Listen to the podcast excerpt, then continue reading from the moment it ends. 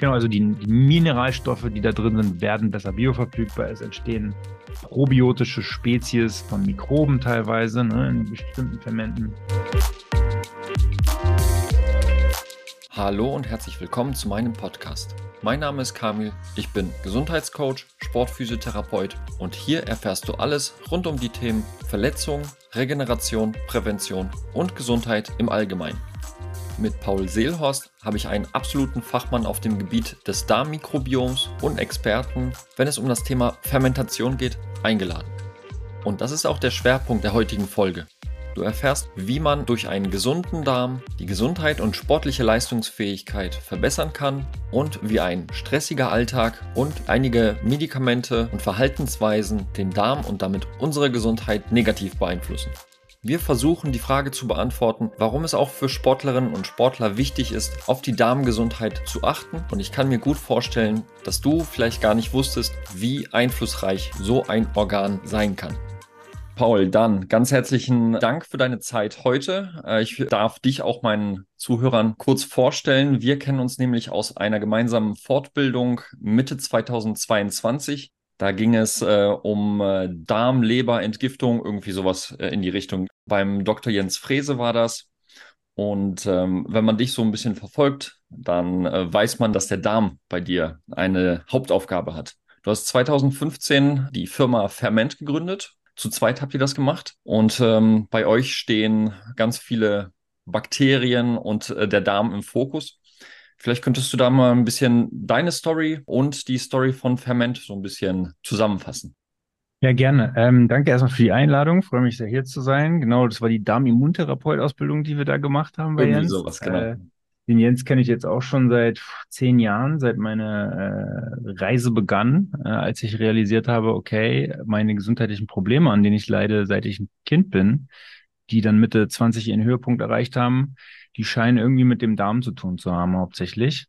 Und habe dann, Gott sei Dank, also nach vielen Versuchen, schulmedizinischen Therapien, Ernährungsumstellung auf Rohkost, vegan, vegetarisch und solche Geschichten, Versuche mit Fasten und so weiter, die so, ja, alle irgendwie ganz interessant waren, bin ich dann irgendwann auf den evolutionären Ansatz gestoßen. Also diese evolutionäre Gesundheit, wo kommen wir eigentlich her als Menschen? Was hat uns zu dem gemacht, wie wir heute sind? Äh, welche Lebensumstände, Lifestyle-Faktoren, welche Ernährung hat uns zu dem gemacht, was weicht heute davon am meisten ab. Das hat mich sehr interessiert. Ich bin so ein sehr analytischer Typ und äh, mich haben Daten, Zahlen, Fakten, Statistiken immer sehr interessiert und äh, fand ich spannend.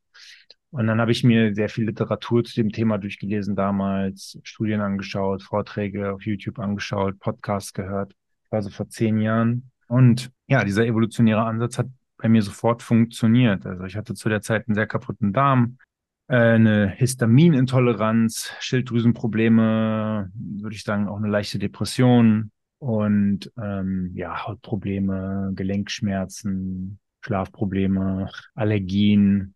Und dann sollte ich erstmal so ganz viele histaminfreie Lebensmittel essen und so irgendwie Reis, Kartoffeln, irgendwelche Fertigprodukte aus dem Supermarkt, wo kein Histamin drin ist und habe mir Bücher darüber gekauft und dachte, ah, die Knoppers kann ich nicht essen, aber dafür kann ich die anderen Süßigkeiten essen. Ne? Also äh, aus heutiger Sicht völlig absurd. Ja, und bin dann immer tiefer in die Materie rein. Hab nach den ersten drei Tagen der Ernährung schon gemerkt, dass mein Darm besser geworden ist. Dann so nach einer Woche meine Laune und mein Schlaf dann so nach einem Monat ungefähr, meine Haut war auf einmal richtig toll. Leute haben mich angesprochen, meinten, hey, deine Haut ist auf einmal so gut, wo sind deine ganzen Pickel, du hast gar keine Mitesser mehr, du glowst total so, ne? auch wenn es damals das Wort Glow vielleicht so noch nicht gab. Und äh, nach sechs Monaten war es dann tatsächlich so. Man muss aber dazu sagen, da habe ich dann auch angefangen, äh, Magnesium, Zink, Kupfer, Omega-3 und Vitamin D und K2 zu nehmen. Brauchte ich keine Brille mehr. Ähm, da waren meine Augen wieder komplett scharf. Und ähm, ja, ich bin da immer weiter rein, habe auch im Fitness auf einmal Fortschritte gemacht, habe meine natürliche schlanke Figur easy beibehalten, ohne dass ich irgendwie auf darauf achten musste, wie viel ich jetzt esse. Genau, und das war für mich so bemerkenswert, dass ich dachte, warum wird in den Medien fast genau das Gegenteil erzählt? Und hm, ist das jetzt eine Verschwörungstheorie, wenn ich denke, dass wahrscheinlich es daran liegen könnte, dass die Zuckerlobby und die Pharmalobby eigentlich ganz gut daran verdienen, wenn genau die falschen Medien, äh, genau die falschen Empfehlungen über die Medien äh, propagiert werden.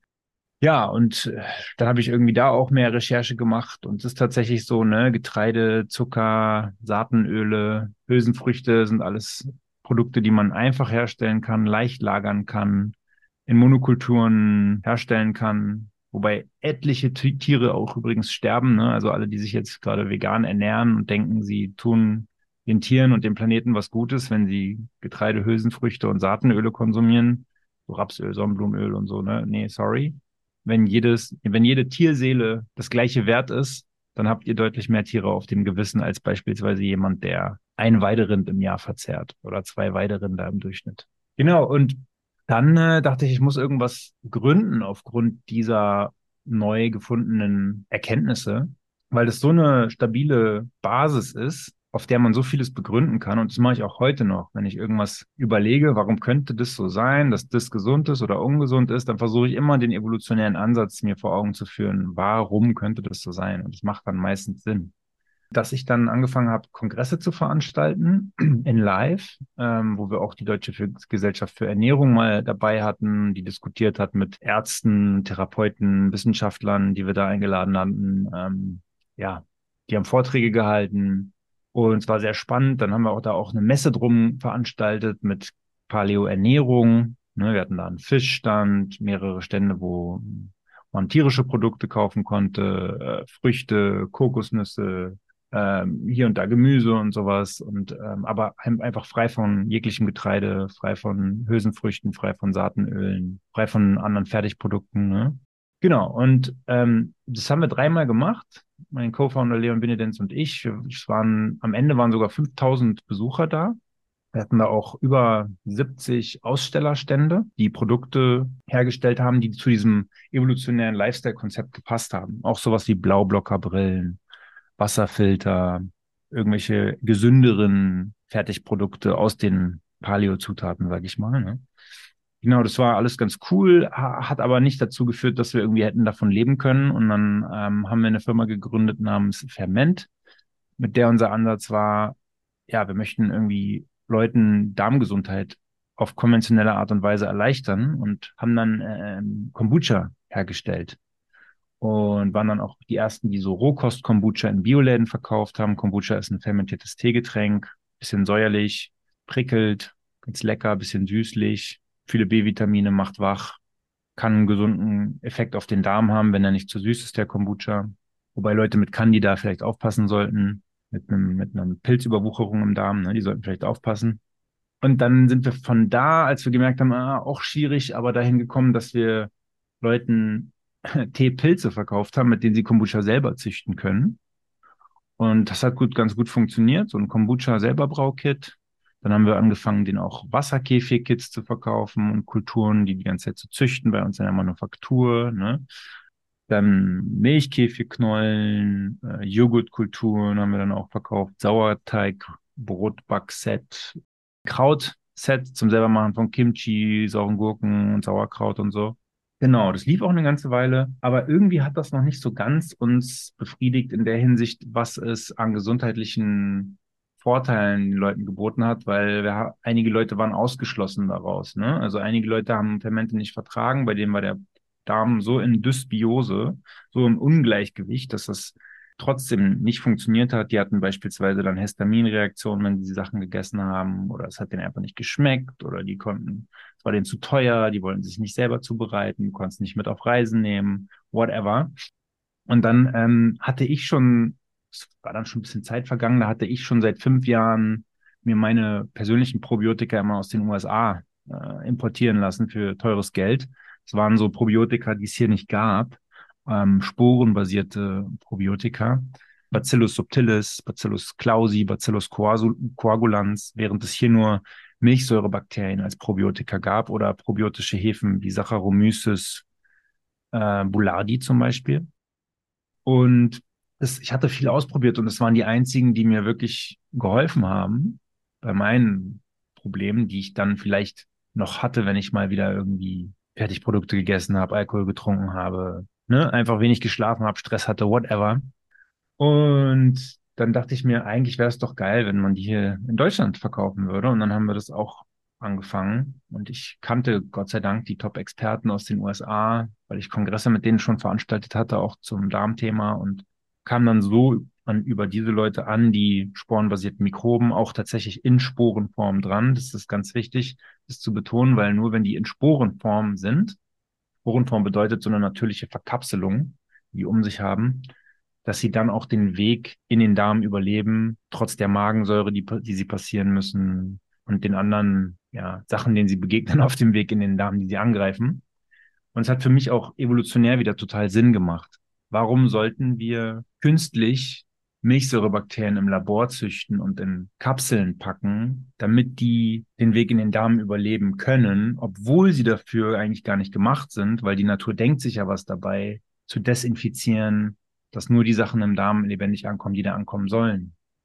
Und es gibt tatsächlich Experten, die heutzutage auch sagen und argumentieren, hey, es kann sein, dass in manchen von diesen Probiotika, die man so kauft, die verkapselt werden müssen künstlich, damit sie ankommen, dass da Keime ankommen im Dünndarm beispielsweise, die da gar nicht hingehören. Wo der Körper es nicht geschafft hat, die zu entschärfen, äh, zu entschädigen oder zu entschärfen. Ne? Und dann können Leute eine Dünndarmfehlbesiedlung beispielsweise bekommen, ist deren Argumentation. Was ich auch spannend finde. Genau, und dann bin ich immer tiefer in die Materie diesbezüglich eingestiegen, habe mir bestimmt 400 Stunden Material dazu in Studien, Podcasts, Vorträgen und so weiter angeeignet, mit etlichen Herstellern über deren Verfahren gesprochen, wie man die produzieren kann und so weiter. Und dann haben wir die auf den Markt gebracht und fahren damit sehr erfolgreich jetzt. Also das ist so unser Go-To, unsere Go-To-Lösung, wenn Menschen sagen, sie haben chronische Leiden und oder Darmprobleme. Und laut offiziellen Statistiken, auch vom RKI von 2022, haben 50 Prozent aller Deutschen mindestens eine chronische Erkrankung. Bei den Amerikanern sind es, glaube ich, sogar über 70 Prozent. Ja, und von da aus versuchen wir den Leuten auch Werkzeuge mit an die Hand zu geben, wie natürlich, hey, du kannst ja auch selber was fermentieren, um das noch zu unterstützen.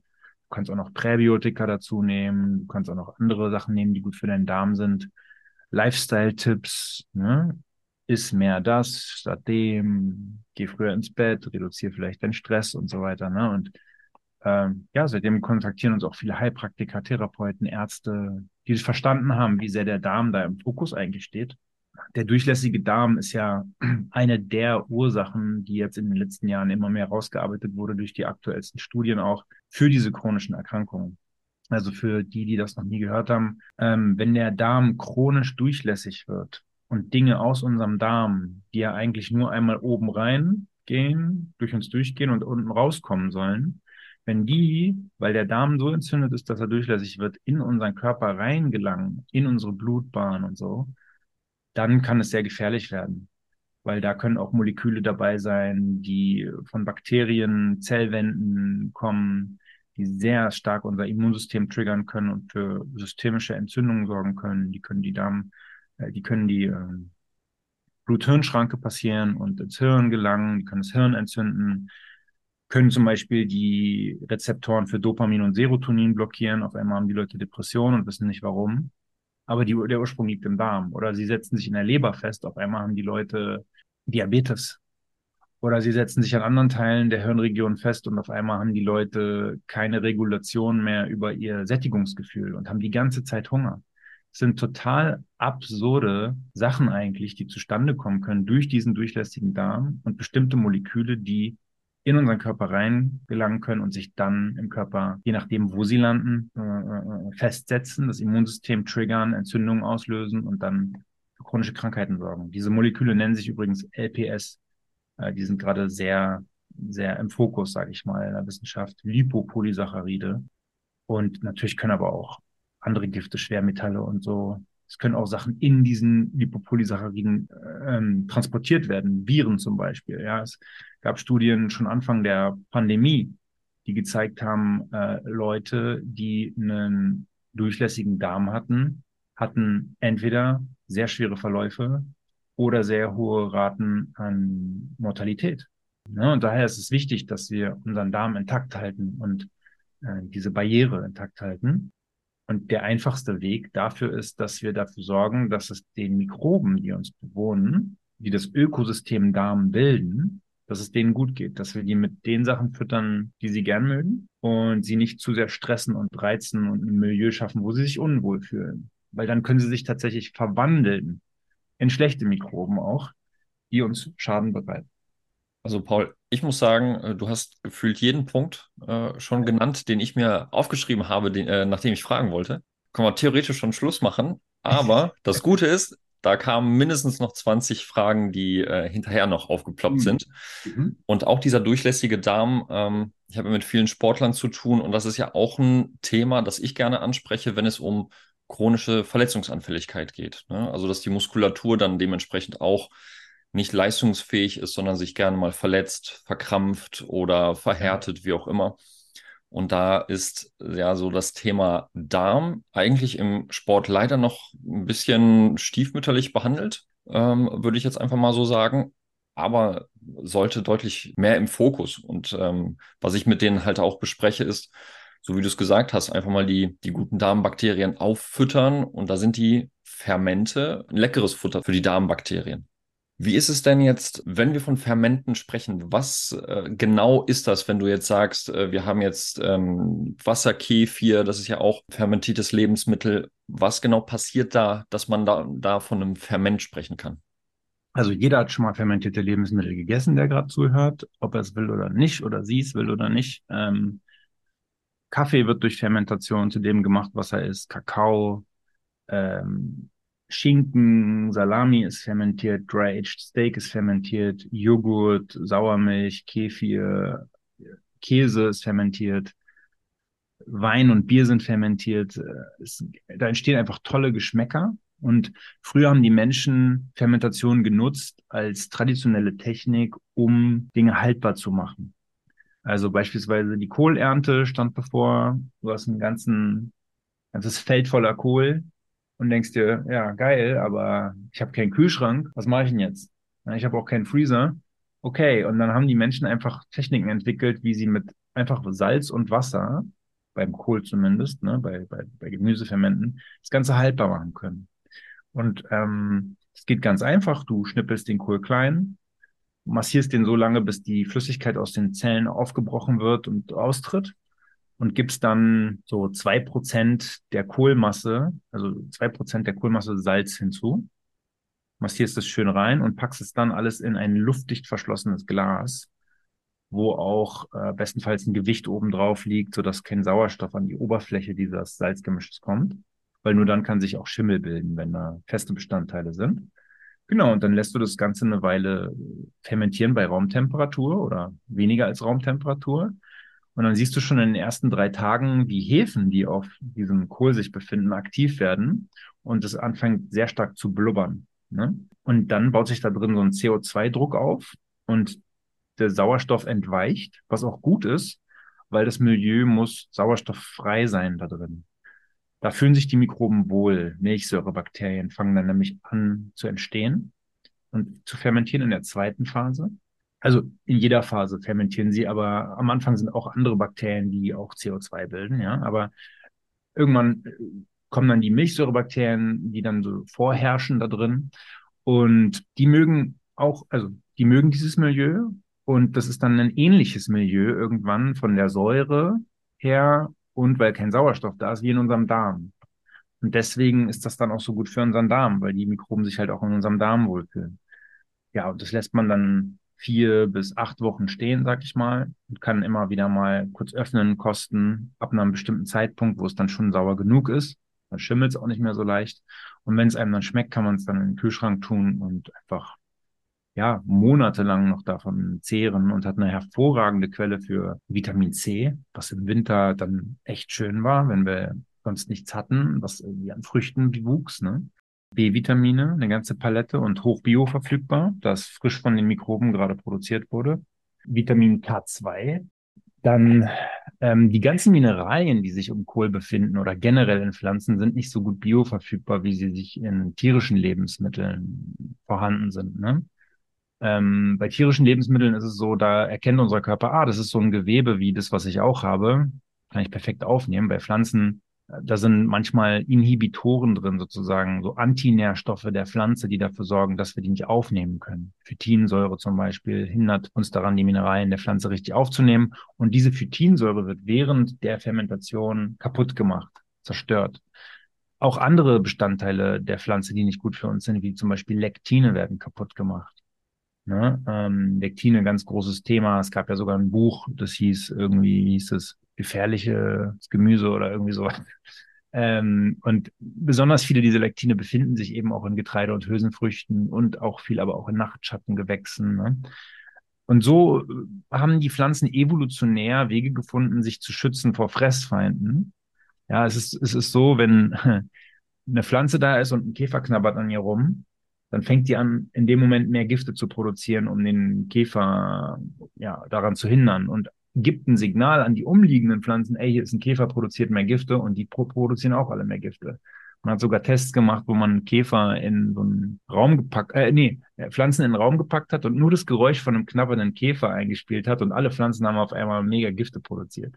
Wahnsinn. Also schon krass, ne? Und ähm, genau, die Pflanzen sind natürlich heute auch so gezüchtet, dass sie selber noch viel mehr Pflanzengifte beinhalten, weil das einfach gut für die Ernteerträge ist kein Käfer hat mehr Bock daran rumzuknabbern bei den ganzen Giften. Und dann ist da vielleicht noch irgendwie Glyphosat mit drauf und Arsen und andere Agrargifte, sag ich mal, und hat kein Käfer mehr Lust daran rumzuknabbern, aber uns wird serviert als hier. Dein täglich Brot oder dein Frühstücksbrei, ja, ähm, ganz toll, ganz viele Ballaststoffe und äh, genau. Ja, bei, bei einem Sauerteigbrot, das ist ja auch ein sauer fermentierter Teig, ja, der dann gebacken wird. Da ist es zum Beispiel so, dass auch das Gluten zu einem Großteil abgebaut wird. Deswegen hatten unsere Großeltern, wenn die Brot gegessen hat, auch keine Probleme mit Gluten, weil erstens hatten die nicht so eine Agrargifte.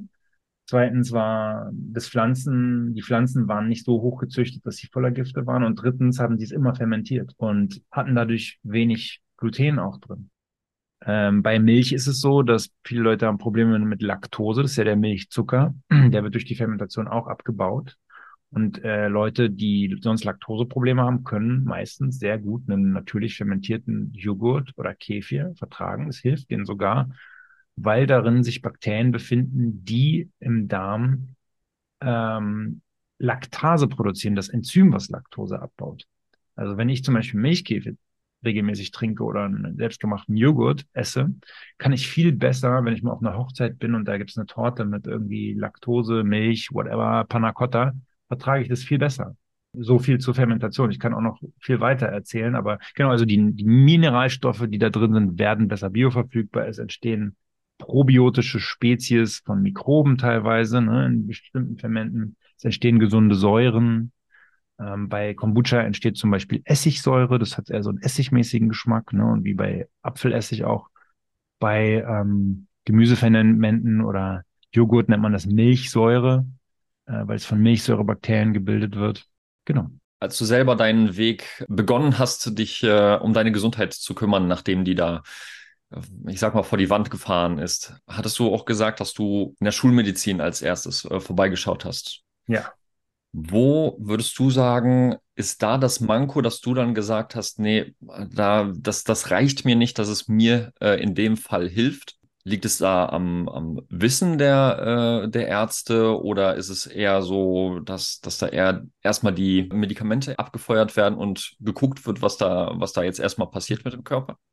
Also, äh, gute Frage. Also ich denke, die Schulmedizin ist absolut wunderbar, wenn es darum geht, akute Probleme zu lösen. Du hast einen Unfall gehabt, dir muss was operiert werden, dir muss was wiederhergestellt werden an Gewebe im Körper oder Knochen oder so, ne? Dafür ist es absolut super. Und das ist krass, was die Mediziner da auch handwerklich einfach leisten. Wo die Medi Schulmedizin meiner Meinung nach tierisch versagt hat, ist bei chronischen Erkrankungen und entzündlichen, äh, chronischen Entzündungen und Darmproblemen. Äh, da wurde viel zu früh immer irgendwie Antibiotika gegeben, leider, was den Darm von vielen Menschen kompromittiert hat und auch der, ja, also generell die, die zu schnelle Gabe von Dingen, die den Darm kompromittieren, Protonpumpenhämmer, Schmerzmittel und so, wissen wir heutzutage, dass ganz viele von denen äh, auch Auswirkungen auf den Darm haben, auch Aspirin. Aber Aspirin ist eine super Sache. Ne? Nur man sollte es nicht einfach so benutzen, random, jeder, jedes Mal, wenn man ein bisschen Wehwehchen hat, genauso wie Asp ähm, Antibiotika, meiner Meinung nach. Ich denke, es herrscht viel Unwissen. Ähm, es ist ja auch so, dass viele Ärzte Angst haben, irgendwie angegangen zu werden von der Ärztekammer, wenn sie zu sehr über die Stränge schlagen mit natürlichen Methoden. Dann ist es so, dass die Ärzte ja auch gar nichts über Ernährung lernen. Das ist, glaube ich, so ein optionales Modul, was sie während des Studiums einmal wählen können. Und dann werden da irgendwelche Sachen von der Deutschen Gesellschaft für Ernährung erzählt, die uralt und überholt sind und auch stark, stark beeinflusst von den amerikanischen Vorgaben äh, der Food and äh, FDA oder ist es ist die FDA? Ich weiß gar nicht, wie die Behörde da heißt. Auf jeden Fall ist die ganz stark von der Lobby beeinflusst und von der, von der, von der Ernährungsindustrie. Und es kam auch raus, dass äh, in den 60er Jahren, glaube ich, die Zuckerlobby ganz, ganz krass äh, wissenschaftliche Studien gefälscht hat und Korruption betrieben hat, um einfach falsche Informationen nach draußen zu bringen. Es ist auch nachlesbar auf öffentlichen Medienportalen. Ähm, genau. Du hattest gesagt, bei einem deiner ersten Kongresse hattest du die Deutsche Gesellschaft für Ernährung und Ärzte auch bei dir. Hm. Wie nahmen die so eure Informationen auf? Waren die dafür aufgeschlossen oder war das dann eher so, ähm, danke für die Einladung und für das kostenlose, weiß ich nicht, Catering und ähm, bis, bis zum nächsten Mal? Ja, nee, das, das, das Coole war, äh, wir haben relativ viel Publicity bekommen mit dieser Paleo Messe, weil so diese Steinzeiternährung von den Medien ganz gerne irgendwie durch den Dreck gezogen wurde. Mhm. Ja, dieses äh, Uga Uga, wir ja, ja, genau. die Steinzeiternährungsleute. Es war halt gar nicht so, ne? Aber äh, da, auch schlechte Publicity kann gut sein. Und dann hatte sich tatsächlich jemand gemeldet, ich glaube aus Chemnitz oder Leipzig, jemand, der ein hohes Tier bei der DGE war und auch ausgebildeter, ja, Ernährungsmediziner oder sogar Arzt und hat meinte, ja, ich würde da gerne bei euch sprechen. Und dann war ich erstmal so, oh krass, wow, äh, okay. Und habe dann mit ihm telefoniert und mal so rausgehorcht und er war halt der Meinung, nee, äh, Paleo nicht gesund und so, ne? Und ich so, okay, ähm, finde ich spannend. Ich mag es, einen Austausch zu haben. Ja, das das macht auch irgendwie die Demokratie aus, dass, dass hier jeder mal zum Zug kommt und was sagen kann und die bessere Argumentation äh, solle gewinnen, bitte. Und dann äh, habe ich da eine Podiumsdiskussion organisiert äh, mit Dr. Sabine Paul, äh, die ist Evolutionsbiologin, mit Dr. Michael, Professor Michael Löff, äh, Löffler, der in Berlin praktizierender Arzt war und wer war noch dabei? Ich glaube, Dr. Jens Frese war auch dabei, bei dem wir unsere Ausbildung gemacht haben. Ne? Und habe die da diskutieren lassen und es war wunderbar. Und ähm, äh, haben tolle Argumente irgendwie jeder gebracht und sich gegenseitig respektvoll zugehört. Und am Ende war wirklich der Konsens, äh, das haben wir auch alles auf Video, dass der Herr von der DGE gesagt hat, ja, die Entscheidungen letztendlich beruhen ja nicht nur auf Gesundheit, die wir da fällen, sondern die beruhen auch auf wirtschaftlichen Entscheidungen. Weil es wurde auch sowas angeprangert wie, warum wird in Kindergärten für die Kinder und in Schulen, wo das irgendwie relevant ist, mit dem Mittagessen 20 bis 50 Cent nur bereitgestellt für ein Mittagessen? Dann kann es ja nur Nudeln geben oder Brot oder, oder was, ne? Und ja, das, das war so die Quintessenz. Ja, es beruht auch auf wirtschaftlichen Entscheidungen. Und da war für mich auch und für die meisten dann die Sache geklärt. So, ja, okay, wir reden hier über zwei verschiedene Ebenen. Ne? Wir reden darüber, was ist die optimale Ernährung für den Menschen. Und da legen wir einen großen Wert drauf. Und wir sind der Meinung, das hat einen großen Einfluss auf die allgemeine Gesundheit. Und da war es eher so, hm, naja, es hat auch wirtschaftliche Interessen und Ernährung, naja, Kalo Kalorien rein, Kalorien raus, ne? So. Also es scheint aber, ich sag mal, auf Verständnis getroffen zu haben, aber so die großen Reformen und Veränderungen scheinen dann doch so die, die wirtschaftlichen Aspekte sehr, sehr gewichtig zu sein, wenn man sich jetzt allein mein Lieblingsvitamin D anschaut. Äh, ich glaube, das wurde jetzt vor wenigen Monaten hochkorrigiert von 600 internationalen Einheiten auf 800 von der DGE. Aber da sind wir ja noch äh, weit entfernt von gesundheitlich notwendigen äh, Mengen, wenn, wenn es um äh, ja, ein Defizit geht. Hast du das Gefühl oder würdest du sagen, dass es auf Sicht vielleicht doch nochmal einen positiven Impact irgendwann gibt, dass die sich dann vielleicht doch an Mengen orientieren, die, ich sag mal, Dr. Jens Frese-proofed wären? Das hängt, glaube ich, ganz stark davon ab, wer letztendlich als Entscheidungsträger gewählt wird, wer die nächsten Jahre auch so als Präsident irgendwie gewählt wird in den USA und welche Parteien sich da von welchen Lobbygruppen beeinflussen lassen. Damit hat es natürlich sehr viel zu tun. Ne?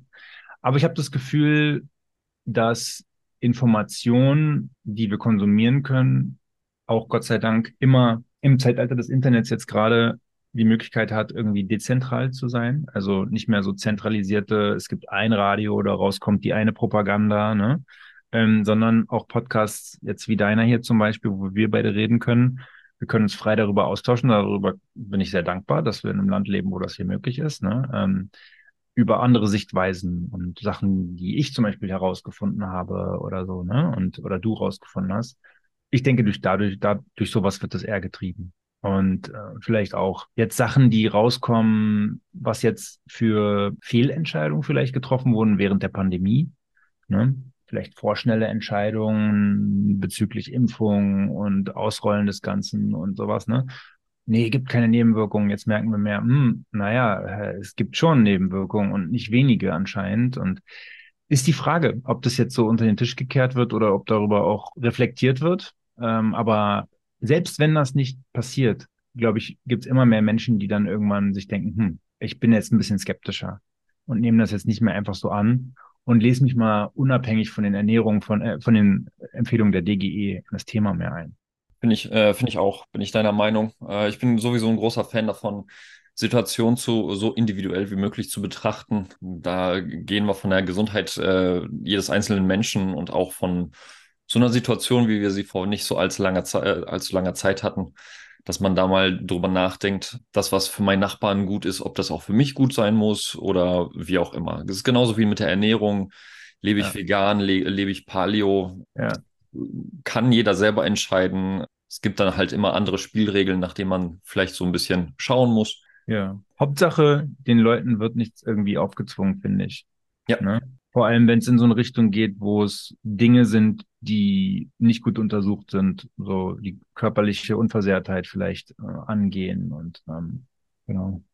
Ich fände es auch schön, wenn andere Meinungen ein bisschen sachlicher diskutiert werden und nicht, wenn, äh, wenn man was anderes hört, dass man da erstmal mit der, mit der Keule draufhaut und sagt, äh, man, man äh, ist irgendein Verschwörungstheoretiker, Querdenker oder sonstiges, nur weil man vielleicht nicht die Meinung von allen teilt. Oder ne, mein ja. Lieblingsbeispiel ist der Josua Kimmich äh, vom äh, Bayern München, der sich nicht ja. gegen die Impfung ausgesprochen hat, sondern einfach nur seine äh, Zweifel mitgeteilt hat und da erstmal die breite Kelle abgekriegt hat von allen Menschen, äh, fand ich jetzt nicht so, ähm, ja, nicht ja. so schön. Ja, ja. Aber kommen wir nochmal zurück zum äh, Darm und zum Gehirn. Du hattest nämlich von einem Symptom gesprochen, das du auch bei dir gespürt hattest, eine leicht depressive Verstimmung oder eine Depression, äh, hast mhm. du da erwähnt. Und man spricht auch gerne von der Darm-Hirn-Achse, Hirn-Darm-Achse, wie man es haben möchte. Könntest du vielleicht so ein bisschen mal erklären, wie Darm und Hirn miteinander sprechen können, in die eine und in die andere Richtung? Ja, also äh, wir wissen heutzutage, dass vier Wege vom Darm Richtung Hirn führen. Das ist, macht ungefähr 90 Prozent der Kommunikation aus. 10 Prozent der Kommunikation geht vom Hirn in den Darm über einen Weg. Und ja, die vier verschiedenen Wege sind einmal übers Hormonsystem, einmal übers Immunsystem, einmal über bakterielle Bestandteile, wie auch kurzkettige Fettsäuren zum Beispiel oder GABA. Das ist ein Stoff, der dafür verantwortlich ist, dass, dass wir uns entspannt fühlen, der auch Blut-Hirn-Schranke überwinden kann. Und was ist der andere Weg? Äh, Nervensystem. Vegetative Nervensystem. Mhm. Genau. Und ähm, ja, also das ist spannend. Vier Wege führen ins Hirn vom Darm. Deswegen wird der Darm wahrscheinlich auch das zweite Gehirn genannt und 80 Prozent des Immunsystems sitzt im Darm. Und je nachdem, wie wir unseren Darm behandeln, wie es dem Ökosystem Darm geht, das hat massive Auswirkungen auf unser Hirn. Und meiner Meinung nach wird viel zu wenig bei Menschen, die bipolar sind, Depressionen haben oder Angststörungen auf den Darm geguckt. Da habe ich äh, Klienten auch gehabt oder Freunde, die sich an mich gewandt haben, bin tief in die Studien reingegangen und das ist massiv, was da an Evidenz mittlerweile auch durch Metastudien äh, gezeigt wird, wie der Darm äh, da Auswirkungen hat. Ähm, auch bei Sachen wie Alzheimer, auch bei Sachen wie MS, ALS, Parkinson, finden wir immer eine Verbindung zur Darmdiversität. Wie divers ist das Ökosystem, wie resilient und auch der Durchlässigkeit des Darms, systemischer Entzündung aufgrund der Durchlässigkeit. Häufig, also immer mehr tauchen Studien zu LPS auf in Verbindung zu diesen Krankheiten, zu diesen Symptomen. Es ist ja für, für jeden ersichtlich, dass ich über die Ernährung einen sehr, sehr großen Impact auf den Darm habe. Mhm. Gibt es denn, ähm, ich sag mal, gehirnfreundliches Essen? Ja, auf jeden Fall. Ähm, alles, was den Darm wieder möglichst ins Gleichgewicht bringt, ist gehirnfreundlich. Bei Leuten, wo der Darm eh schon stark im Ungleichgewicht ist und entzündet ist, würde ich dazu raten, jetzt nicht unbedingt eine pflanzliche Ernährung zu fokussieren, zu forcieren, weil wir haben ja gerade über die Pflanzengifte geredet. Die können sehr reizend sein für den Darm ähm, und weiterhin dafür sorgen, dass da der weiter kaputt geht. Und wenn er nicht so eine schöne Bakterienflora hat, die divers ist, dann kann die den auch nicht so gut schützen mit einer schönen Schleimschicht und so weiter, die sie dann produziert. Daher ist meine Empfehlung dann bei den Menschen erstmal eine tierbasierte Ernährung zu empfehlen. Gern auch mal fastenden Tag, ja, aber nicht zu viel. Die Leute sind ja oft dann auch schon schwach, haben wenig ähm, schwachen Körper ne, und brauchen dann eigentlich eher Nährstoffe und dann ist das Fasten auch nicht so super immer. Ne? Aber wenn die stark genug sind, gern mal ein bisschen Fasten einen Tag und dann eine tierbasierte Ernährung. Was meine ich damit? Nicht jetzt Carnivore nur tierisch, sondern gerne auch ein paar Früchte, die leicht verdaulich sind, gegen die keine Allergien da sind. Ne? Es gibt ja auch Früchte, die beispielsweise helfen, Proteine besser zu verdauen, so wie Ananas, schöne reife Ananas. Da sollte man auch großzügig den Stamm rausschneiden und die Schale, weil sonst reagieren wieder manche Menschen mit so Bläschen auf der Zunge gegen Ananas. Oder Papaya ist eine super Sache. Mango, Honig hilft übrigens auch. Ähm, oder Verdauungsenzyme kann man dann nehmen. Das empfehle ich eigentlich immer. Verdauungsenzyme, äh, wenn dann vor allem eine starke Umstellung der Ernährung stattfindet, weil oft hat sich der Darm noch nicht daran gewöhnt, produziert noch gar nicht genügend Enzyme oder genügend Magensäure im Magen, ähm, um das Ganze ordentlich zu verdauen. So, und nach ein paar Tagen kann man dann anfangen, wieder ein bisschen mehr auch fermentierte Gemüsesorten einzubauen und ein bisschen äh, mehr zu Gemüse, am besten sowas wie Knollengewächse, ja, oder eine Suppe, wo alles richtig gut durchgekocht ist. Kartoffeln, Möhren, Pastinaken, ähm, mal ein Lauch oder so, ne, der ordentlich durchgekocht ist aber. Und dann vielleicht das Ganze noch mit einem Stück Fleisch, wo ein Knochen drin ist. Dann hat man gleich noch eine Knochenbrühe dazu, ne? Dann hat man ähm, gleich noch Glycin und andere Bestandteile der Knochenbrühe, die fantastisch sind, um die Darm, um den Darm zu heilen. Kollagen ist auch eine Sache, die ich äh, sehr empfehlen kann, was sich generell in Knochenbrühe und Knochenmark befindet. Das ist ein Stoff, den wir brauchen, der meiner Meinung nach ein Puzzlestück ist in der heutigen Ernährung, der massiv untergegangen ist und fehlt. Früher haben wir, wenn wir gejagt haben, als erstes immer äh, die Innereien gegessen und auch eine Knochenbrühe irgendwie gemacht oder Knochenmark, wo viel Kollagen drin war.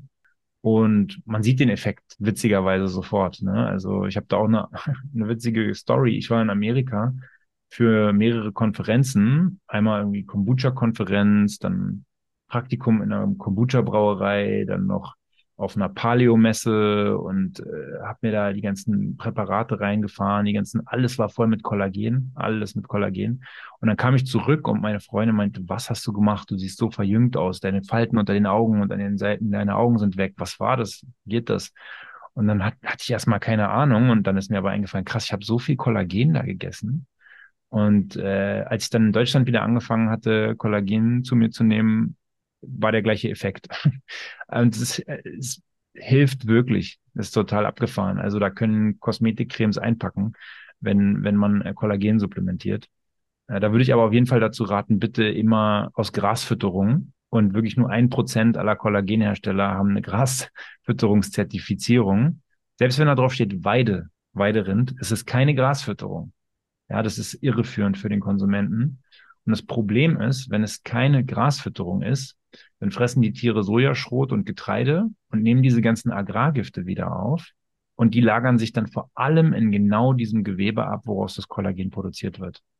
Und das kann dann sehr belastet sein mit Giften und dann machen wir unseren Darm eigentlich kaputt, statt den aufbauen zu wollen. Hast du Firmen, die du da empfehlen kannst, äh, ja. du sprichst? Also ich nehme jeden Tag äh, mein äh, Victilabs Kollagen aus Grasfütterung. Da ja. mache ich mir zwei bis drei gehäufte Esslöffel in den, also mal in den Kaffee, mal in den Tee, mal in einen Smoothie oder irgendwie so eine Berry Bowl, wenn ich mir aus Bananen und gefrorenen Beeren oder sowas mal eine Bowl mache. Wird mit Vitamin C sogar noch besser aufgenommen. Also darauf achte ich irgendwie, dass ich das jeden Tag zu mir nehme, das Kollagen. Das hilft auch bei der Performance im Sport. Wir haben ja auch vorhin über Sport gesprochen. Ne? Ähm, heutzutage, es wird ja immer über die Darm-Hirnachse gesprochen, wie auch bei uns gerade, aber es gibt tatsächlich eine Darm- für alles Achse. Es gibt auch eine Darm-Herz-Achse, es gibt eine Darm-Blasen-Achse, eine Darm-Nieren-Achse, es gibt auch eine Darm-Muskel-Achse. Ja, also der Darm ist verbunden mit allen möglichen Organen und Bestandteilen des Körpers. Und wenn wir Sport machen, ist es ja irgendwie immer eine Mikroentzündung. Ne? Ähm, merken wir ja auch am Muskelkater, der sich dann eine Weile zieht oder so. Und wenn natürlich eh schon der ganze Körper entzündet ist, weil du einen durchlässigen Darm hast und überall die Feuerwehr in deinem Körper rumläuft und probiert da zu löschen, zu löschen, zu löschen und eh nicht genügend löschen kann und du dann noch Sport obendrauf machst, dann dauert es natürlich, bis du da in die Heilung kommst und auch das nächste Mal wieder ordentlich durchziehen kannst beim Sport. Ne? Ähm, das ist dann auch erstmal nebensächlich. Das Wichtigste ist erstmal, dass deine Organe ordentlich heilen. Das merkst du vielleicht auch, wenn du hart trainiert hast und dann hast du mal Alkohol getrunken und wenig geschlafen die Nacht. Am nächsten Tag denkst du, ah, ist eigentlich alles ganz geil. Dann schläfst du nochmal und dann kommt der Megamuskelkater, weil dein Körper erstmal die ganze Zeit damit beschäftigt war, zu detoxen, ne, die Leber zu entgiften, mit dem Darm zusammen. Und auch der kaputte Darm verhindert ja, dass wir Nährstoffe aufnehmen können. Wir brauchen ja einen intakten Darm, um diese ganzen Nährstoffe aufnehmen zu können, die wir über das Essen zu uns nehmen und auch Enzyme zu produzieren und sowas. Und ähm, wir brauchen diese Baustoffe des Lebens ja, ne? unter anderem auch Aminosäuren, um unsere Muskeln aufzubauen, um die Performance bringen zu können, die körperliche Performance, Magnesium und so weiter. Ne? Magnesium wird nicht gut aufgenommen, wenn der Darm kaputt ist. Ansonsten, ja, wenn der Darm kaputt ist, schlafen wir schlechter, wir regenerieren schlechter. Und ich habe eine spannende Studie gefunden von 2017 äh, mit dem Titel Exercise modifies the gut microbiota with positive health effects. Ja, also sportliche Aktivität modifiziert das Darmmikrobiom mit positiven Gesundheitseffekten. Wie gesagt, von 2017 im Oxidative Medicine and Cellular Longevity Journal. Und die Ergebnisse waren, Bewegung ist in der Lage, die Vielfalt der Mikrobiota zu bereichern, das Verhältnis zwischen zwei verschiedenen Bakterienarten zu verbessern, was potenziell zur Verringerung von Gewicht, Adipositas, assoziierten Krankheiten und Magen-Darm-Erkrankungen beitragen könnte, äh, die Vermehrung von Bakterien anzuregen, die die Schleimimmunität modulieren und die Barrierefunktion verbessern können. Was wiederum zu einer Verringerung des Auftretens von Adipositas und Stoffwechselerkrankheiten führt und Bakterien zu stimulieren, die in der Lage sind, Substanzen zu produzieren, die vor Magen-Darm-Erkrankungen und Dickdarmkrebs schützen, also kurzkettigen Fettsäuren. Und dann haben die Autoren geschrieben, daher kann Sport als Behandlung verwendet werden, um das Gleichgewicht der Mikroflora zu erhalten oder eine eventuelle Dysbiose, also ein Ungleichgewicht, auszugleichen und so eine Verbesserung des Gesundheitszustandes zu erreichen. Und was dazu passt, sind noch zwei weitere Studien. Eine von 2013, Long-Term Health Benefits of Physical Activity, a Systematic Review of Longitudinal Studies, ja, also eine Review-Studie, die mehrere Studien ausgewertet hat.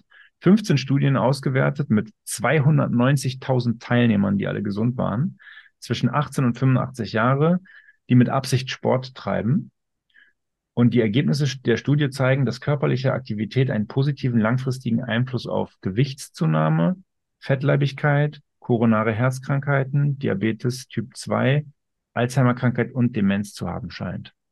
Ja, und wie wir besprochen haben, dieser Leaky Gut, dieser durchlässige Darm, der kann genau diese Krankheiten alle hervorrufen.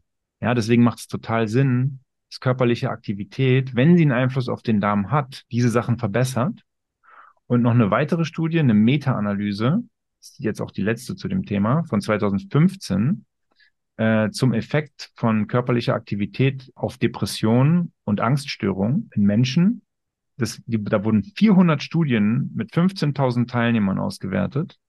Und diese Ergebnisse stellen einen umfassenden und qualitativ hochwertigen Nachweis dafür dar, dass körperliche Aktivität Depression und Angstzustände verringert. Ich kenne ähnliche Studien und die äh, sagen alle, dass, äh, oder nicht alle, aber ein Großteil spricht davon, dass Medikamente von der Dosis reduziert werden können oder vielleicht sogar ganz mhm. weggelassen werden können, nur durch körperliche Aktivität. Und da reden wir ja nicht von Hochleistungssport, äh, den jeder von uns betreiben muss, sondern für die einen reicht ja schon so eine Routine an Spazierengehen, mal ein bisschen, bisschen flotter, ne? Oder ja. ähm, je nachdem, auf welchem Level man unterwegs ist, ha Hauptsache ich, ich bin immer der Meinung, Hauptsache es macht Spaß, ja? genau. dass, dass die Leute halt dabei sind. Ähm, und wenn man ein bisschen ins Schwitzen kommt, super, warum nicht? Ne? Und für die einen ist es das Tanzen, für die anderen ist es das Schwimmen und äh, dann ist es egal. Ja, tatsächlich. Und allein schon so ein Spaziergang nach dem, nachdem man irgendwie was Kohlenhydratreiches gegessen hat, wirkt sich so toll auf den Blutzucker aus. Also ich meistens, wenn ich, nach jedem Essen, wo ich was Süßes gegessen habe oder Kohlenhydrate oder Kartoffeln, whatever, gehe ich zehn Minuten spazieren und sehe immer, dass mein Blutzucker fantastisch ist. Ich habe, wenn ich es messe, ich habe es schon ganz oft gemessen. Wie stehst du zu ähm, nüchtern trainieren morgens? Finde ich super. Ähm, Gibt es auch Studien zu, die zeigen, dass das ganz gut sein kann, weil es äh, die Mitochondrien anregen kann, dass die Mitochondrien merken, oh, äh, wir sind eh schon hier in einem Zustand, wo es uns gar nicht so dolle geht. Und jetzt kommt noch so ein Reiz obendrauf. Okay, das nächste Mal äh, müssen wir vorbereitet sein und wir müssen stärker sein. Und es muss mehr von uns geben. Und das triggert dann die Mitochondrien, die Kraftwerke unserer Zellen, die ja ursprünglich auch mal laut der Endosymbiontentheorie Bakterien waren, ja, stärker zu werden und sich zu vermehren. Und dann bringen wir vielleicht auch das nächste Mal bessere Performance beim Sport, wenn das passiert ist. Beim Sport ist ja auch so, dass die schlechten, schwachen Mitochondrien absterben weswegen wir uns manchmal auch so mega erschöpft äh, fühlen nach zum Beispiel diesem Höhentraining, mhm. ja, was ja super intensiv ist. Und ja, der Körper kommt schneller in diesen Modus der Autophagie, also in diesen Fastenmodus, wo er selber Zellorganellen, die eigentlich Müll sind und nicht mehr gebraucht werden, recycelt und in wieder nutzbare Dinge verwandelt, also aufräumt im Körper. Manchmal trainiere ich auf nüchternen Magen, wenn ich aber weiß, dass ich irgendwie heute besonders krasse Leistung bringen will, weil irgendein Kumpel mit mir trainiert, der einen auf krass machen will,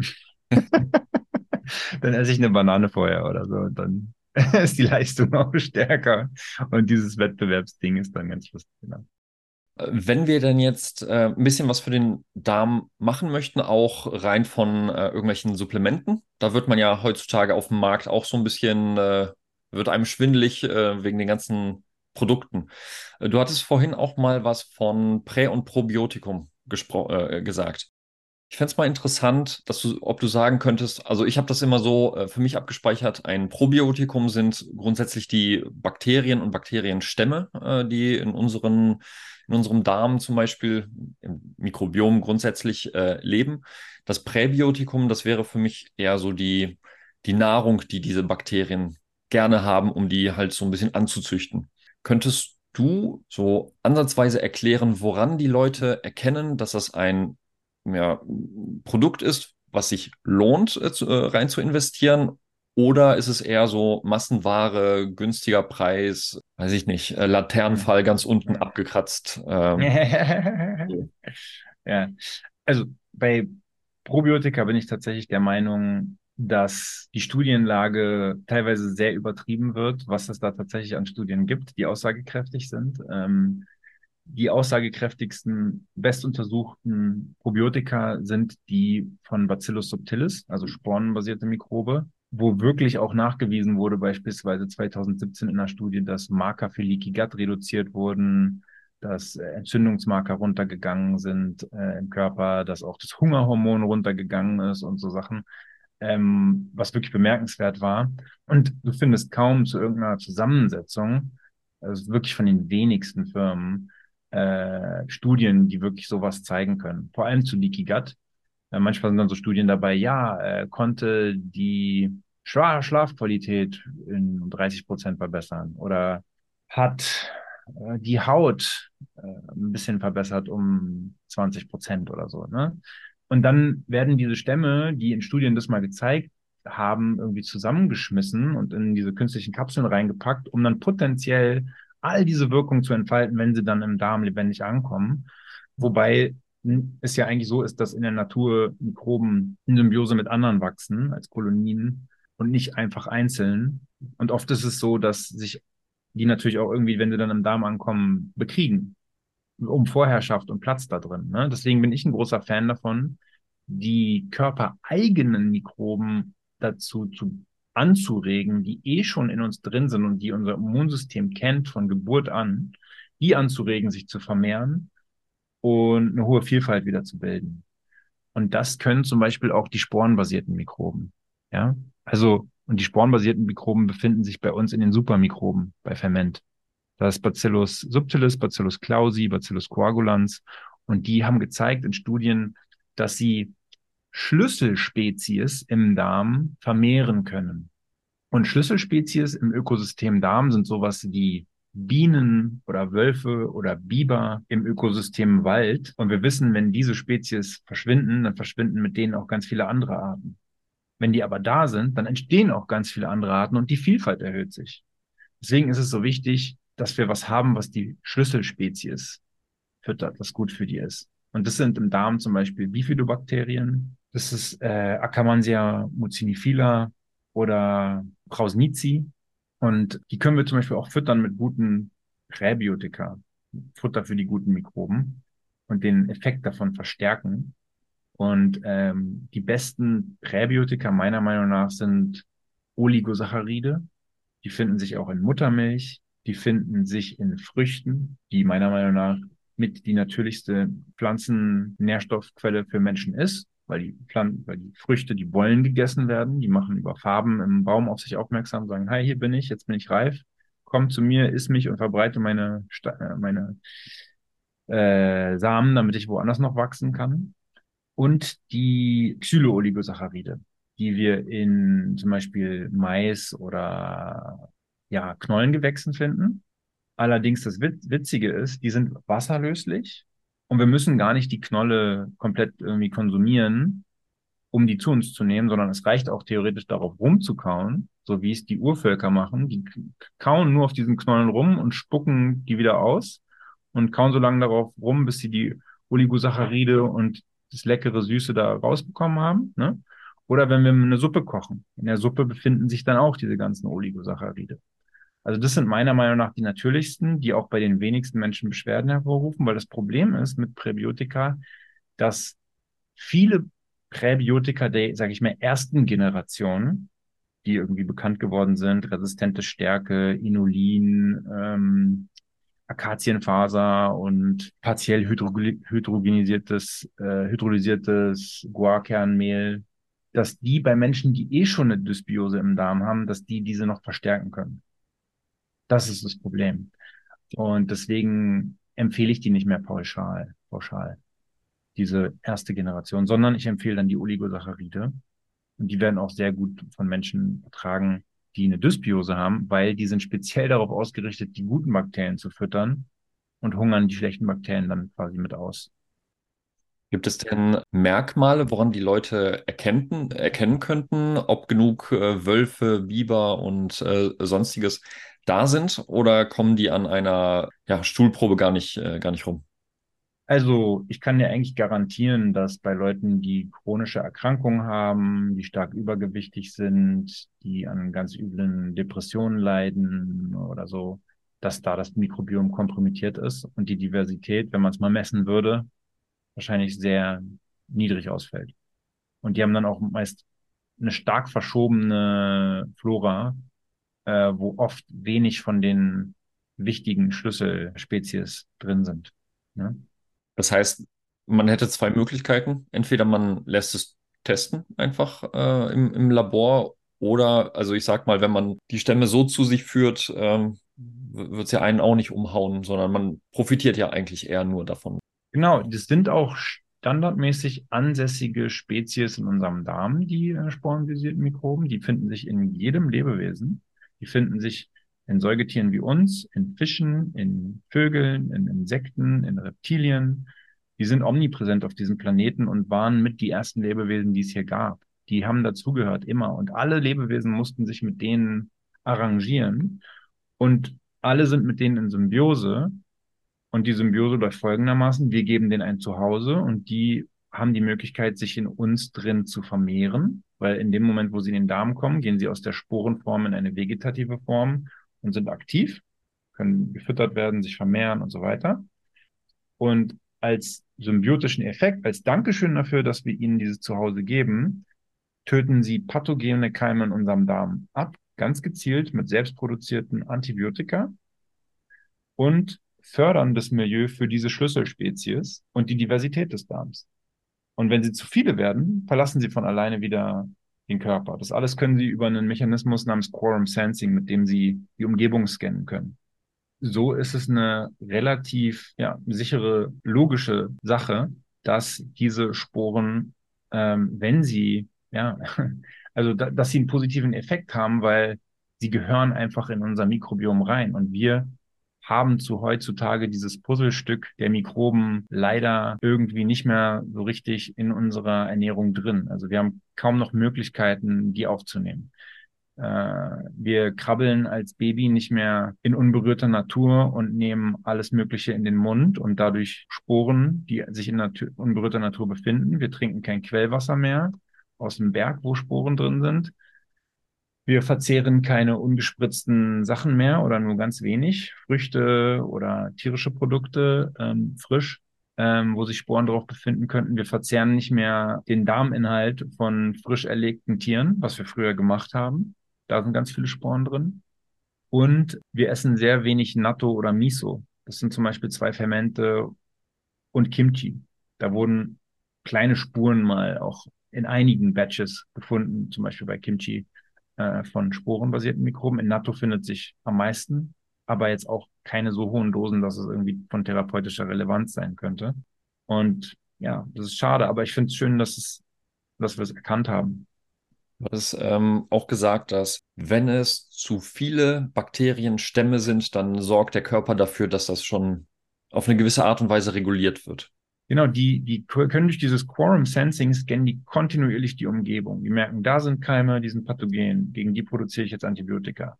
Durch das Verstoffwechseln von Futter, was wir ihnen geben, produzieren sie gute Stoffe für die Schlüsselspezies, fördern deren Wachstum.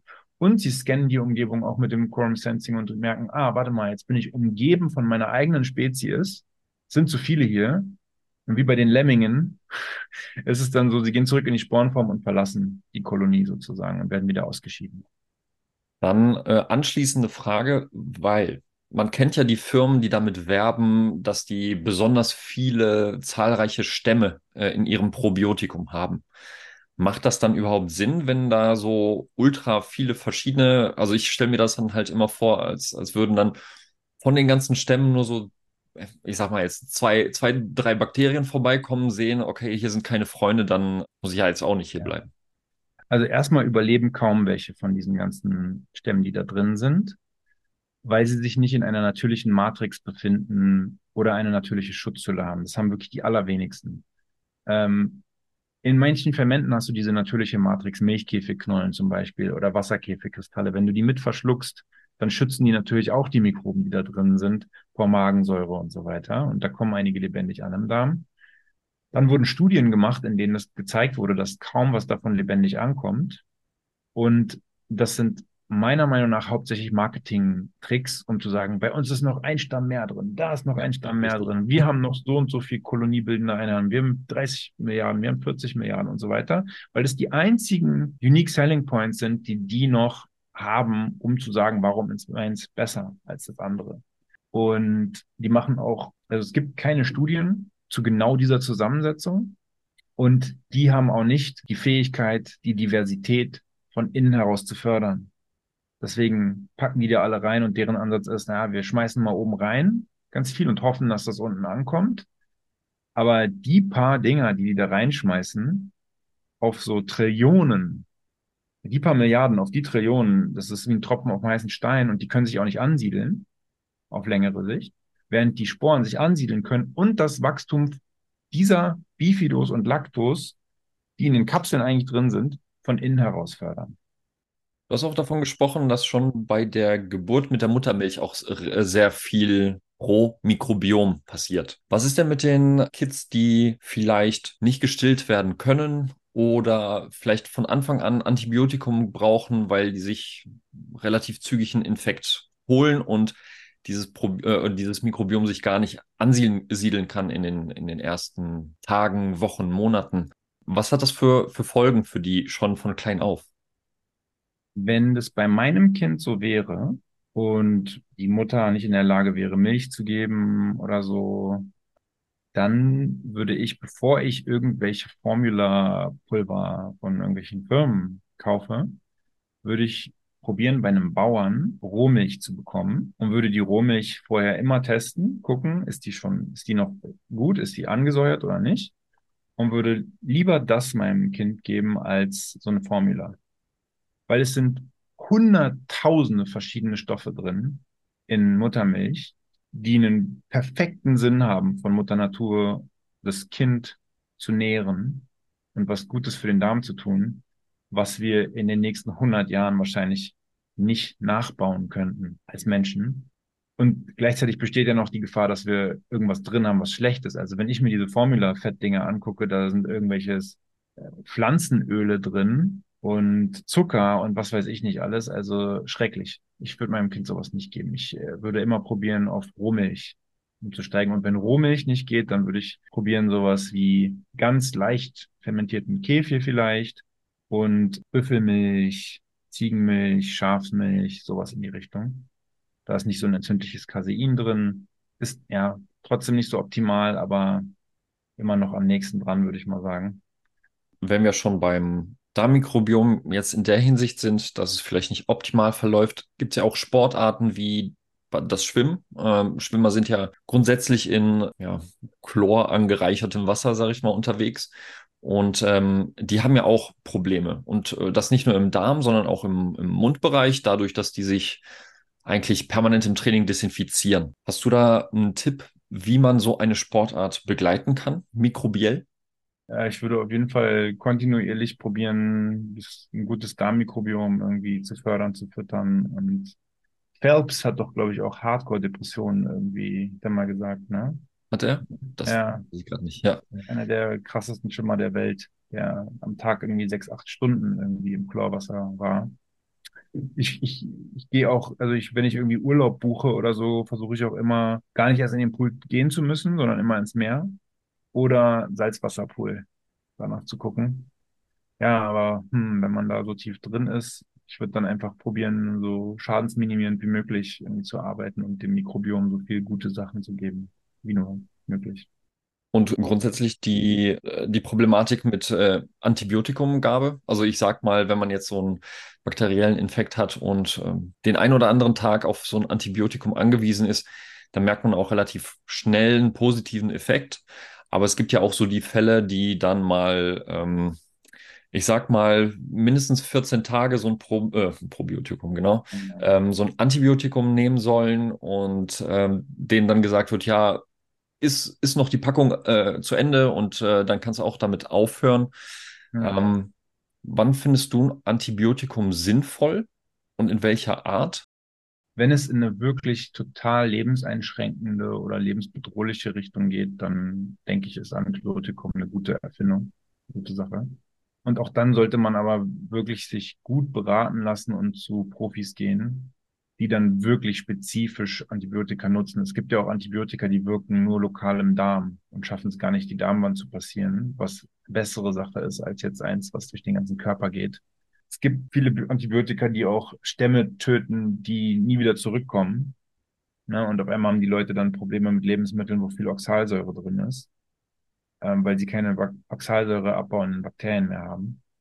Ähm, also das Leben ist meistens nach einer Antibiotikakur nicht mehr das gleiche oft auch immer mit irgendwelchen negativen Dingen. Als ich meine letzte Antibiotikakur hatte, war, hatte ich danach mega Pickel bekommen, mega Heißhunger, ich habe Gewicht zugenommen, war nicht gut. Witzigerweise wurden die sporenbasierten Mikroben schon 1955 ärztlich verschrieben als Antibiotika-Ersatztherapie, weil sie eben im Darm pathogene Erreger abtöten können, andere Bakterien. Ja, also wenn ihr vor so einer Kur steht und ist jetzt nicht lebensbedrohlich oder ganz schlimm ist, sondern ihr denkt, das ist die einzige Möglichkeit, Symptom XY, was euch nervt, wegzubekommen, muss vielleicht nicht Antibiotika unbedingt die Lösung sein, sondern vielleicht gibt es da auch noch andere Lösungen. Also ich tendiere dann eher zu sporenbasierten Mikroben bei mir.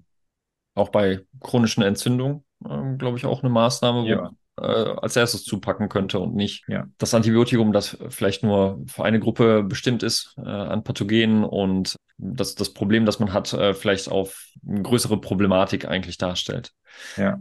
Wie stehst du denn eigentlich, weil wir hatten ja auch ähm, über den, ähm, die Darmwand gesprochen, ähm, wenn, wenn die überdurchlässig ist. Aber das kann man sich ja auch über meine Lieblings-NSAR-Präparate äh, holen. Und ähm, im Sport ist es halt so, dass diese auch gerne mal vorbeugend genommen werden. Da habe ich ein äh, kleines Problem, immer gegen, gegen die Ärzteschaft äh, zu sprechen. Also nicht, dass ich die jetzt, äh, die, die Spielerseite und die Ärzteseite gegeneinander ausspiele, sondern ich diskutiere dann auch gerne mit den Ärzten, die aber sehr darauf bedacht sind, ihre, ihr Ibuprofen, Paracetamol und so weiter zu ver vertreiben. Wie stehst du zu dieser Problematik grundsätzlich, äh, Ibuprofen und äh, wie die alle heißen, an, an leistungsfähige Menschen äh, auszugeben?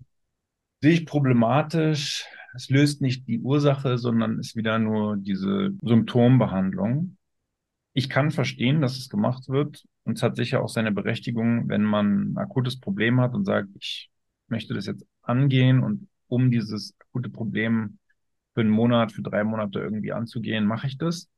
Würde aber gleichzeitig immer raten, die Ursache gleich mitzunehmen, so dass man nicht darauf weiterhin angewiesen ist, weil es macht den Darm auf Dauer kaputt. In jeder Fortbildung, wo es um den Darm ging, äh, gibt es dieses berühmte Bild von diesem wirklich großen, großen Defekt im Darmlumen, das gezeigt wird, einfach nur vom äh, Ibuprofen gemacht. Und ich glaube, das war gar nicht so lange, äh, lange Zeit eingenommen, sondern weiß ich nicht, wenige Tage oder ein paar, paar Wochen. Und da waren richtig, ich, ich sage jetzt mal, das, das war schon massiv, äh, äh, mhm. dieses Problem. Wie lange braucht ein Darm, sowas eigentlich wieder zu reparieren? Ja, das ist ganz abhängig davon, was die Person bereit ist, an Maßnahmen ganzheitlich zu ergreifen. Wenn jemand die gesundheitliche Säule Schlaf nicht ordentlich bedient, dann funktioniert der Rest auch nicht. Ne? Alles muss bedient werden. Sie sollte probieren, genügend zu schlafen und zur richtigen Zeit. Die Person sollte sich bewegen, an die frische Luft gehen, Tageslicht in die Augen bekommen, ernähren, gesund, auf Alkohol und Drogen und Rauchen verzichten. Und vielleicht mit, Nahrungs mit Nahrungsergänzungsmittel kann man ordentlich nachhelfen. Ne? Dann kommt es darauf an, wie du dich ernährst.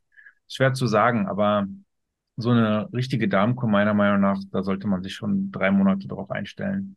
Ähm, aber die meisten Leute merken schon nach den ersten paar Tagen eine Verbesserung nachdem sie beispielsweise sporenbasierte Mikroben einnehmen, was für mich der erste Teil einer Darmkur wäre. Warum ist es denn eigentlich so, und das äh, vielleicht zum Abschluss, so attraktiv für Menschen, lange aufzubleiben, lange ins Handy zu gucken, ganz viel Süßkram zu essen. Also jeder von uns, wenn man gefragt wird, weiß, dass äh, McDonald's, Burger King, dass es totaler Quatsch ist. Aber ja, trotzdem ja. zieht es uns dann doch noch irgendwie dahin der Grund dafür ist, glaube ich, dass die meisten Menschen heutzutage einfach äh, dopaminsüchtig, sage ich mal, sind. Das Dopaminlevel im Körper ist einfach, die Akkus sind leer und es werden nicht genügend Maßnahmen mehr ergriffen, um das natürliche Dopaminlevel hochzuhalten. Natürlich Dopamin hochzubringen wäre eiweißreich ernähren, Sachen tun, die den Darm, die dem Darm gut tun, ein Sonnenbad, spazieren an der frischen Luft in der Natur, Eisdusche oder Eisbad, Sauna, Sporteinheit, Sex, schöne soziale Kontakte, Runde irgendwie. Ne? Das, das steigert nachhaltig auf eine gesunde Art und Weise unser Dopamin und wir crashen danach nicht direkt. Und crashen auch nicht auf ein Level unter dem, wo wir vorher waren. Wenn du jetzt dich eh schon schlecht fühlst und aufgrund dessen dann irgendwie was Süßes isst oder eine Kippe rauchst oder was Alkohol trinkst oder so, geht es dir im ersten Moment super und du hast ein richtiges High aber crashst dann auf ein Level, was noch tiefer ist. Es geht dir noch schlechter, als es dir eh schon davor ging.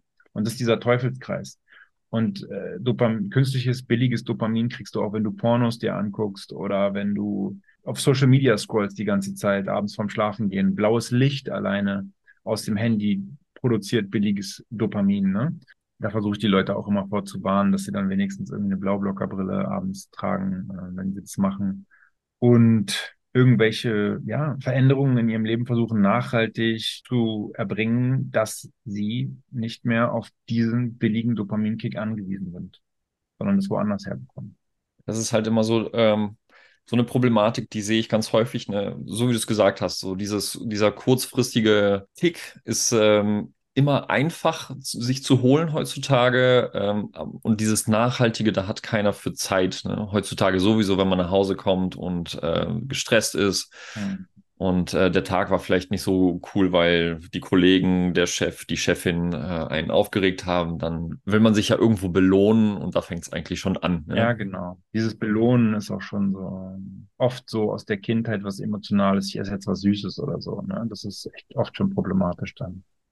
Ja, und wenn es einmal zur Gewohnheit wurde, hast du dann viel Spaß dabei, das den Leuten aus dem, aus dem Kopf zu bringen. Aber das ist eine Aufgabe, dafür gibt's äh, jetzt äh, Coaches, Therapeuten und ja. alles. Und deshalb bin ich auch happy, äh, dass es auch so viele verschiedene gibt, weil die Leute können sich dann auch immer die raussuchen, auf die sie Lust haben, deren Gesicht und Stimme passt, äh, denen passt, was sie sagen, wie sie es sagen. Was ich auch immer sehr sympathisch finde, ist, wenn man äh, dir auf Instagram folgt, äh, dann sieht man auch sehr, sehr viel, dass, dass sehr viel gekocht wird und das macht immer sehr viel Lust äh, nachzumachen. Und damit äh, möchte ich gern diese Podcast-Folge beenden. Ich würde mich freuen, wenn du noch mal kurz sagen könntest, wo man von dir mehr bekommt. Äh, von deinen Kochkünsten habe ich ja jetzt gerade schon geschwärmt. Wo, wo erfährt man ein bisschen auch zu Fermenten und so weiter? Ja, also am meisten lernt man, glaube ich, wenn man sich bei uns im Newsletter anmeldet von Ferment oder uns auf YouTube abonniert und auf Instagram. Äh, könnt auch gerne mir persönlich folgen. Ich teile auch ganz viel, was ich koche, esse, was ich für Maßnahmen ergreife, um ein gesundes Leben zu führen. Ne? Heute war ich zum Beispiel Sonnenbaden und habe ein bisschen was erzählt zur Sonne und so. Und genau. Und ähm, gute Nahrungsergänzungsmittel gibt's bei Victilabs, die sehr rein sind. Und eins meiner natürlichsten Nahrungsergänzungsmittel, was ich auch jeden Tag nehme, sind, ist gefriergetrocknete Leber. Ähm, ich esse auch Leber und Innereien so, aber das ist für mich das Natürlichste, der perfekte Cocktail von Mutter Natur, wo ich auch richtig merke, dass mir das richtig, richtig gut tut. Super. Paul, dann darf ich dir nochmal ganz, ganz herzlich meinen Dank aussprechen, äh, dass du dir die Zeit genommen hast. Ist nicht selbstverständlich, denn du äh, sitzt ja auch auf heißen Kohlen und ähm, erwartest äh, mit deiner besseren Hälfte gerade Nachwuchs. Dafür ja. äh, wünsche ich dir ganz, ganz viel Spaß und Erfolg und ganz viel Gesundheit euch. Danke. Ich würde mich freuen, wenn ähm, der oder diejenige dann vielleicht ab und zu mal im, äh, bei Instagram auch nochmal auftaucht, dass man sieht, dass es euch gut geht. Ich würde mich freuen, wenn wir das nochmal wiederholen würden äh, in Zukunft, weil die Fragen nicht weniger wurden heute tatsächlich. Da sind noch einige sogar dazugekommen und äh, ansonsten äh, dir nochmal alles Gute. Danke, Camille. Hat mir Spaß gemacht und viel Erfolg und äh, bis nächstes Mal. Bis zum nächsten Mal. Ciao. Wir sind am Ende der Folge angelangt. Ich hoffe, du konntest viel für dich mitnehmen. In den Show Notes findest du alle Informationen zu Paul und Ferment. Und wenn du daran interessiert bist, deine Leistungsfähigkeit zu steigern und gerne jemanden an der Hand hast, der nicht nur dein Training, sondern auch deine Regeneration und deinen Alltag auf deine Gesundheit und Leistungsfähigkeit abstimmen kann, dann darfst du dich selbstverständlich auch bei mir melden. Auch die Links zu meiner Homepage und meiner Instagram-Seite findest du in den Show Notes. Schreib mich gerne an und wir vereinbaren ein kostenloses Erstgespräch, in dem ich dir aufzeige, warum ich der Richtige bin, um dir helfen zu können. Ich würde mich freuen, wenn du beim nächsten Mal wieder einschaltest. In diesem Sinne, nimm's sportlich. Ciao.